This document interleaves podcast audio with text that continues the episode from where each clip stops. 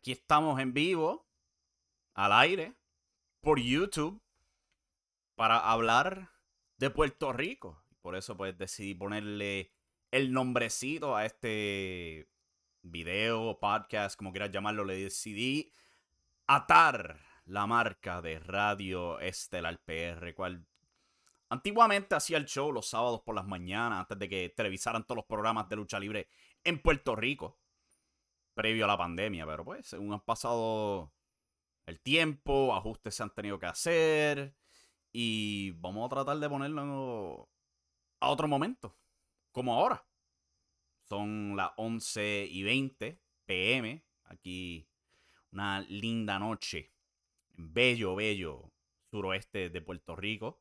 Eh, originalmente tenía esto exactamente para comenzar justo después de NXT 2.0, pero estaba viendo las hermosas playas que ofrece mi isla en el Caribe, aquí en Puerto Rico. Estaba, estaba de playa, estaba comiendo con los cuates, estaba pasándola bien, pero ya estamos aquí. Estamos comoditos, estamos preparaditos para resumir lo que está pasando en la isla, en el 100 por 35 aquí en Puerto Rico, lo que mató tiempo, lo que se riega la palabra y todo eso, lo que YouTube hace lo suyo. No planeo compartir esto en, Facebook en vivo. O sea que si alguien quiere hacer eso, están bienvenidos a hacerlo. Pero yo por lo menos no voy a compartirlo. Quiero ir al grano, sí, porque yo creo que es bastante lo que hay que hablar aquí, términos de Puerto Rico. Y como pueden ver por la gráfica en el video, yo creo que el tema principal debería ser, de hecho, si de verdad ayudan los influencers en lo que está pasando en la lucha libre de Puerto Rico. Esto se debe pues, de que recientemente pues, el luchador de WC, Pedro Portillo III, ha aparecido en una serie de videos con varios influencers de la isla en Puerto Rico, en específico influencers que trabajan en el estudio conocido como Gallimbo Studios, uno de los estudios más grandes que hay en Puerto Rico, este, donde trabaja pues un muy famoso comediante llamado Chente Hidrach alguien que ha sido un pionero en Puerto Rico cuando se trata de los podcasts. Él probablemente tuvo que haber sido la primera persona que de verdad encontró éxito con los podcasts en la isla de Puerto Rico. Yo te digo un éxito comparado a un Joe Rogan en los Estados Unidos. Han habido podcasts antes de él, habían podcasts de lucha libre antes de él. Pero él era el que de verdad puso en mapa el formato, que eh, llamó la atención, que inspiró a muchos seguidores y todo eso. Eh, o sea que eh, en corto es un big deal que aparezca un luchador ahí, porque vamos a ser honestos, en verdad no aparecen muchos luchadores en esos podcasts. la, ha aparecido un Chiqui Star y pues un Hugo Sabinovich. Y hace poco pues estuvieron Noel Rodríguez y Mr. Big que tuvieron un cameo en uno de estos podcasts de Chente. Pero esta, yo creo que es la primera vez que tenemos una estrella, eh, ¿sabes? Moderna de la lucha libre en uno de los podcasts de él. Tuve una consecuencia de algo que estaba pasando entre él y otro influencer llamado Benny Benny. Si te soy honesto, yo no sé un carajo de nada de esta gente. Eh, sí, soy fanático de la comedia de Chente, pero en verdad yo no escucho el podcast, pues porque ya como que yo no soy uno de esos que escucha música urbana ni nada de eso. O sea que en verdad el podcast de él no me atrae. Pero obviamente los números son gigantescos, alcanzando los millones con facilidad. Ellos eh, son de los podcasts más escuchados que hay en Puerto Rico, eh, a nivel latinoamericano y eso. O sea que es grande el mero hecho que haya un luchador moderno hablando con él y teniendo tanto buen porte, si te soy honesto. Porque si tú vas a YouTube y tú ves los comentarios sobre las entrevistas de Pedro Portillo y eso, es muy positiva la reacción de muchos que no saben un divino de lucha libre, que te lo escriben en los comentarios, no saben nada de lucha libre y este están impresionados con el porte de, de, Pedro Portillo III, que antes de llegar en todo esto, ¿sabes? nosotros lo hemos documentado, el tipo ha sido un monstruo en el micrófono, especialmente en lo que ha sido el último año. ¿Ok? Él ha dominado en el micrófono de una manera increíble. Dame ver si aquí en la pantalla. Ah, yo no tengo. Ave María, yo no tengo lo de la pantalla aquí, ahora que me acuerdo. No lo tengo. Pero pues, ni modo, vamos a continuar aquí. Yo iba a leer los comentarios y ponerlo en pantalla, pero ahora me acuerdo que yo no tengo el setup de, del split screen. No lo tengo aquí acomodado y no me puedo poner a, a, juguetear con eso. Después daño el video. Pero en corto, si tú vas al canal de Chente Drach, ahí tú vas a ver los comments. Mucha positividad. De gente que nos sigue en la lucha libre. Y cuando tú contrastas esto con la reacción de muchos que pues trabajan dentro de la lucha libre, que han opinado al respecto, no son fanáticos, cual no debería sorprenderle a nadie, porque pues vamos a hacer, somos telcos. El puertorriqueño es una criatura extremadamente terca y tradicional. Pueden entender el aspecto de que, ah, que si vienen aquí y faltan el respeto y todo esto. Pero yo no creo que ese sea el caso aquí. ¿Ok? Porque entre todas las locuras de toda esta gente, Pedro Portillo se mantiene siendo este Pedro Portillo. No cambia de quien él es normalmente un episodio de WLC, mortificándole la vida a un Zion RT1 o mortificándole la vida a un Bellito. No cambia. Y él está ahí con otra gente que pasan de relajar a tener que tomarlo en serio por cómo él se presenta. Hay otra gente que eh, dice no, que de esto no se puede sacar chavo, esto lo único que hace es ridiculizar. ¿Se podría sacar chavo? Personalmente yo creo que sí. Pero requiere. Requiere, ¿cómo lo pongo? Como una, una inversión de tiempo que yo simplemente no creo que por lo menos WLC pueda lograr. Para ponértelo, yo simplemente pienso que WLC no va a saber capitalizar de manera positiva de todo esto. Porque ellos se van a quedar como que, pero ¿quién es Chente? ¿Quién es este? ¿Quién es lo otro? ¿Cómo hacemos oh, esto? Y, ¿sabe? El público que vea Chente, yo no creo que vaya a traducir correctamente a ver WLC, porque vamos a ser honestos, la producción de WLC es fatal, vergonzosa, especialmente en estos últimos e, este, episodios que han sido producidos de contenido pues viejo. Aquí tú ves que ellos no tienen nada, nada de cuidado para su contenido viejo. Porque a la hora de editarlo y ponerlo para un episodio en el 2022, te ponen una lucha del 2016 y se ve como si fuera el 1996. Es granado, ¿sabe? Este, el, frame rate eh, bien reducido, la imagen encogida. Mano, ustedes no grabaron HD, no, no tuvieron una, una edición master de esto. Es como que lo pasaron ya por guapa y votaron lo que se quedó. De verdad que así es como se siente cuando uno ve el producto de WC hoy día es bien vergonzoso. Añade que uno ve a un este. Ahora, ahora, yo, ahora yo quiero poner esto en pantalla, que se chavo. Yo voy a buscar cómo ponerlo en pantalla. Vamos a averiguar Display Capture. Se van a ver cosas aquí que yo no creo que se vean. Vamos a ver. Pero es que. Uh. Ahí le mortifica los ojos a alguien. Míralo ahí, míralo ahí. Vamos a ajustar.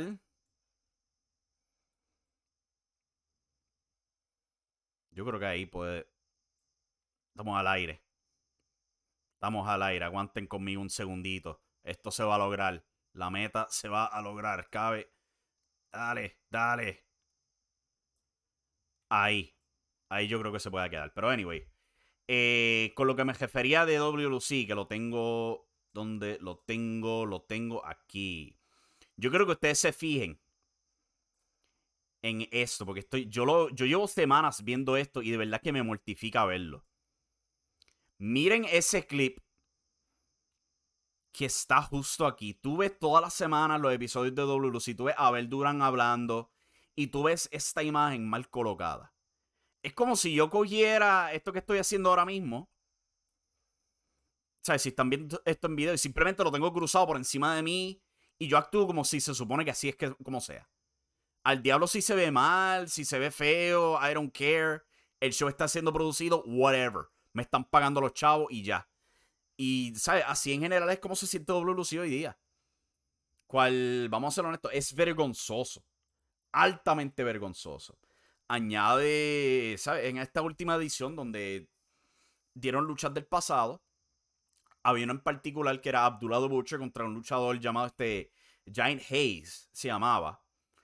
Y el único comentarista del show era, pues, este, Abel Durán. Y Abel Durán muy claramente no sabía quién diablos era el oponente de Abdullah Butcher. Y yo puedo entender si tú eres un fanático viendo esto y no sabes quién es. Hace sentido porque tú eres un fanático. Mucho menos cuando es de una lucha del 2001.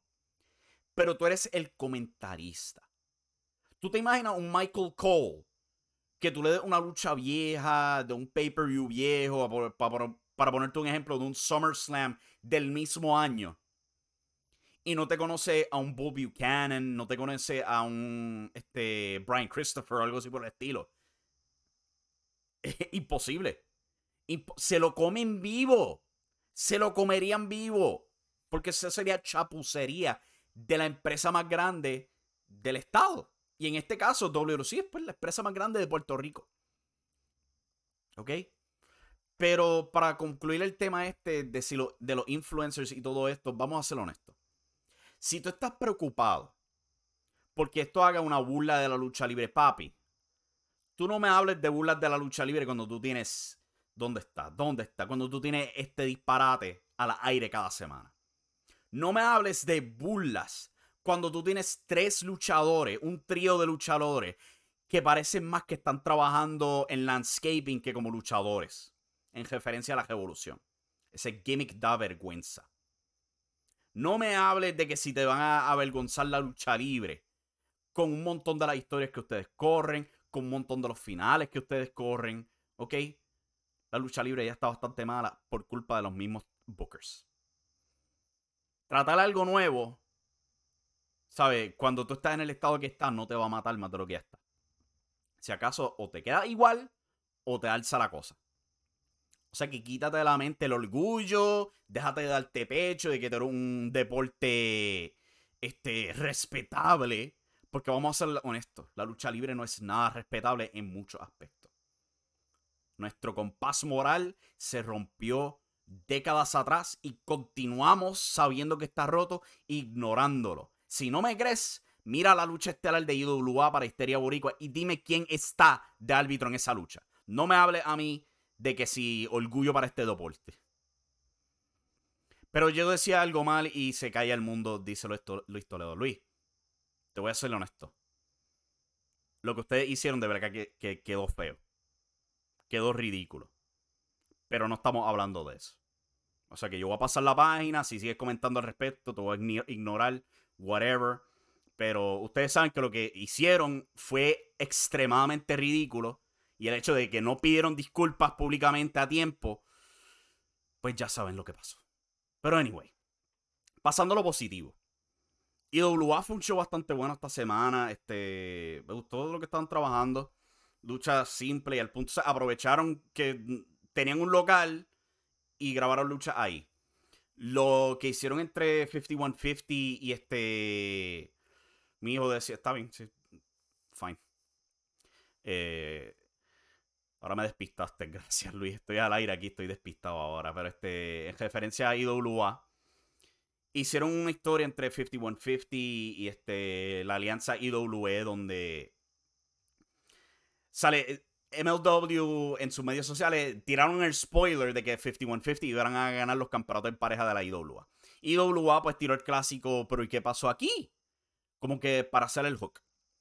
Te puedo decir que en verdad no jugué muchos fanáticos. Se quedaron totalmente igual y no lo veo como algo totalmente negativo. Porque vamos a ser honestos, 10.000 views en un par de días en, en IWA bastante bueno. No son sus mejores números, pero pues se, mantuvieron igual. El punto es que pues, la promoción no funcionó. Pero aparte de eso, el show fue bastante bueno. ¿Sabes? Eh, tuvieron una lucha buena. Tuvieron este Aiden Grimm contra Zone the One, se llamaba el luchador. Lucha bastante buena. Eh, todavía no entiendo por qué diablos no hacen nada con Aiden Grimm. No hacen nada con Chris Díaz. No hacen nada con un montón de gente ahí se quedan en el undercard, batallándose uno al otro, peleando por trofeos.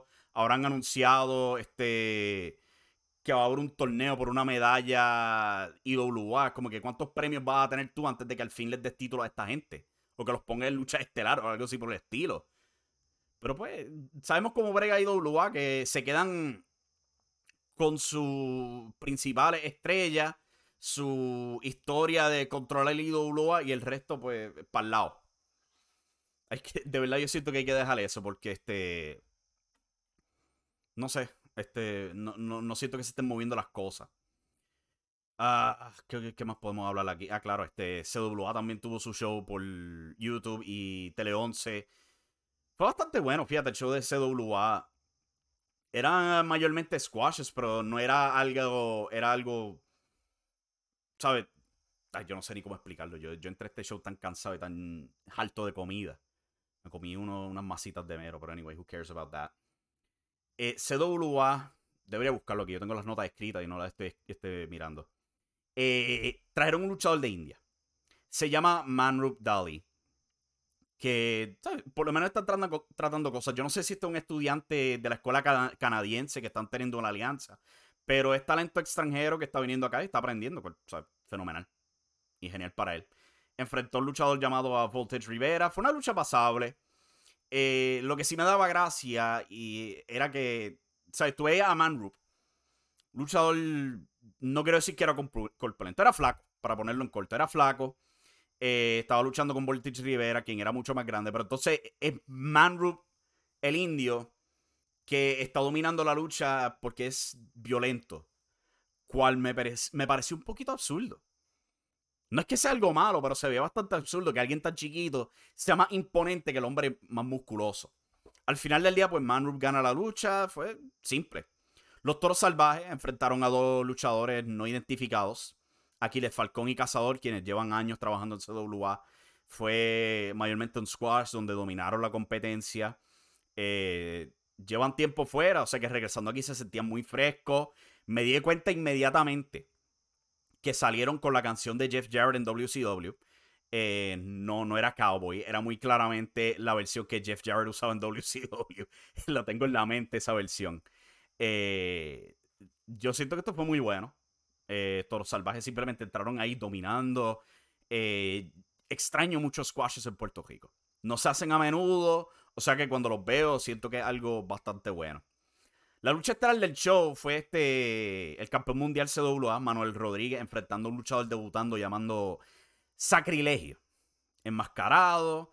Eh, no sé, tenía un look llamativo, supongo.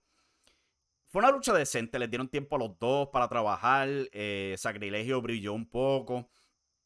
Estoy de dos lados sobre pues, dejar a este luchador que en verdad nadie conocía entrar al show y ir a tu a tu contra el campeón mundial. Siento que estoy de, ¿Sabes? Por un lado es como que de verdad tú deberías ir 50-50 con el campeón mundial. Del otro lado es como que, ok, pues un talento nuevo y están tratando algo con él.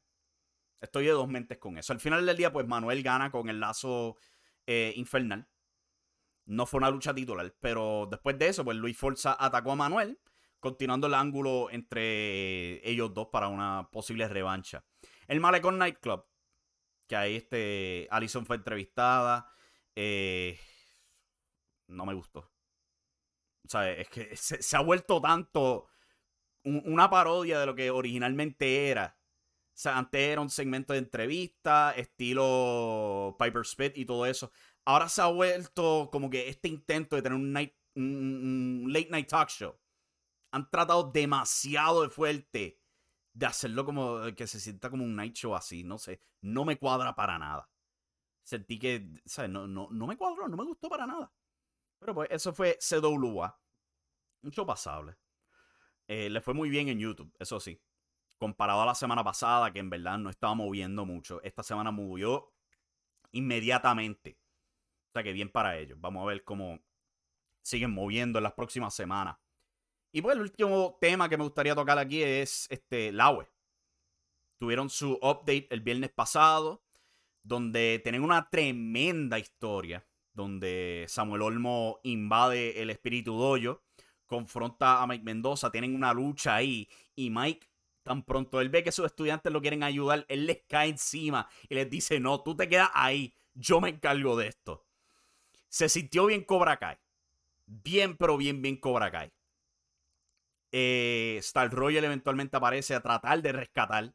Se forma una enorme bronca, aparece Bruno este, Baltasar. ¿Sabe?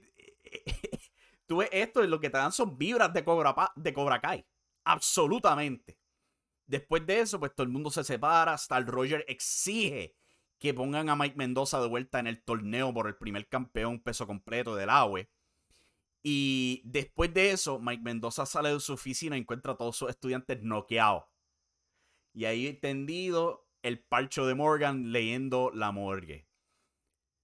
Hay muchos fanáticos de Cobra Kai hoy día. Yo no culpo a nadie por tratar de imitar esto, porque esto quedó fenomenal, si te soy honesto. Fue mi cosa favorita de Puerto Rico esta semana. Sin duda alguna fue ese update del AWE y esa saga eh, entre los distintos dojos de Puerto Rico. El dojo de Mike Mendoza, Morgan tiene su propio dojo, Star Roger tiene su propio dojo.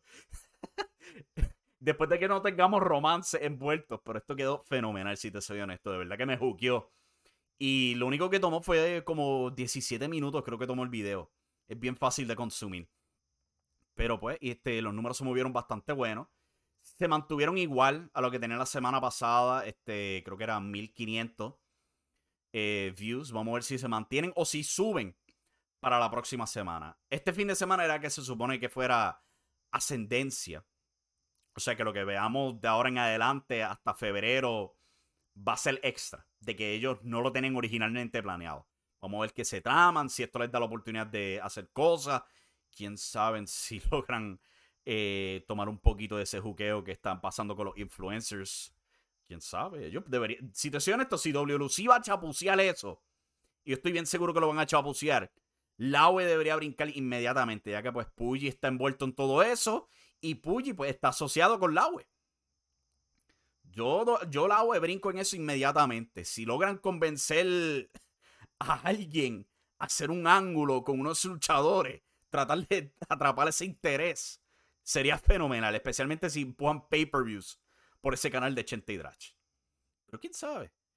Eh, yo quisiera pensar que alguien va a ver esto y va a decir, no, aquí se puede hacer algo, vamos a hacer algo. Pero yo estoy bien negativo con esa idea. Bien negativo. Yo me he vuelto bien cínico con Puerto Rico, pues, a consecuencia de tantos años de lo mismo.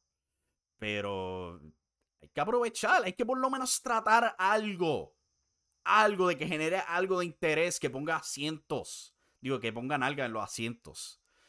Y yo siento pues que eso sería lo que movería asientos, ¿sabes? De 200 a 300 asientos este, vendidos es movimiento positivo, o me equivoco. ¿Verdad que sí? Uno nunca sabe. Pero pues, este. En general, eso es lo que está pasando en Puerto Rico ahora mismo. Eh, la, la semana que viene vengo mejor preparado. Pero hey, esas masitas de mero estaban muy buenas. La playa estaba muy nítida me gocé el día. Eh, no vi NXT 2.0, si te soy honesto, nunca tuve ganas de ver el show. Estuve entre si lo iba a ver o no. Cuando me ofrecieron salir a, hacer otras cosas, yo dije, pues vamos a hacer eso en vez. Pero anyway, eso es todo por este show. Muchas gracias por sintonizar. Esto fue bien mal planeado, si te soy honesto. Pero pues, eso es lo que pasa cuando no planeo las cosas. Anyway, hasta aquí llegamos con este show y llegamos al final. Hasta mañana con Radio Estelar regular. Si es que lo preparo, porque no sé de qué hablaría en el show. Veremos a ver. Goodbye.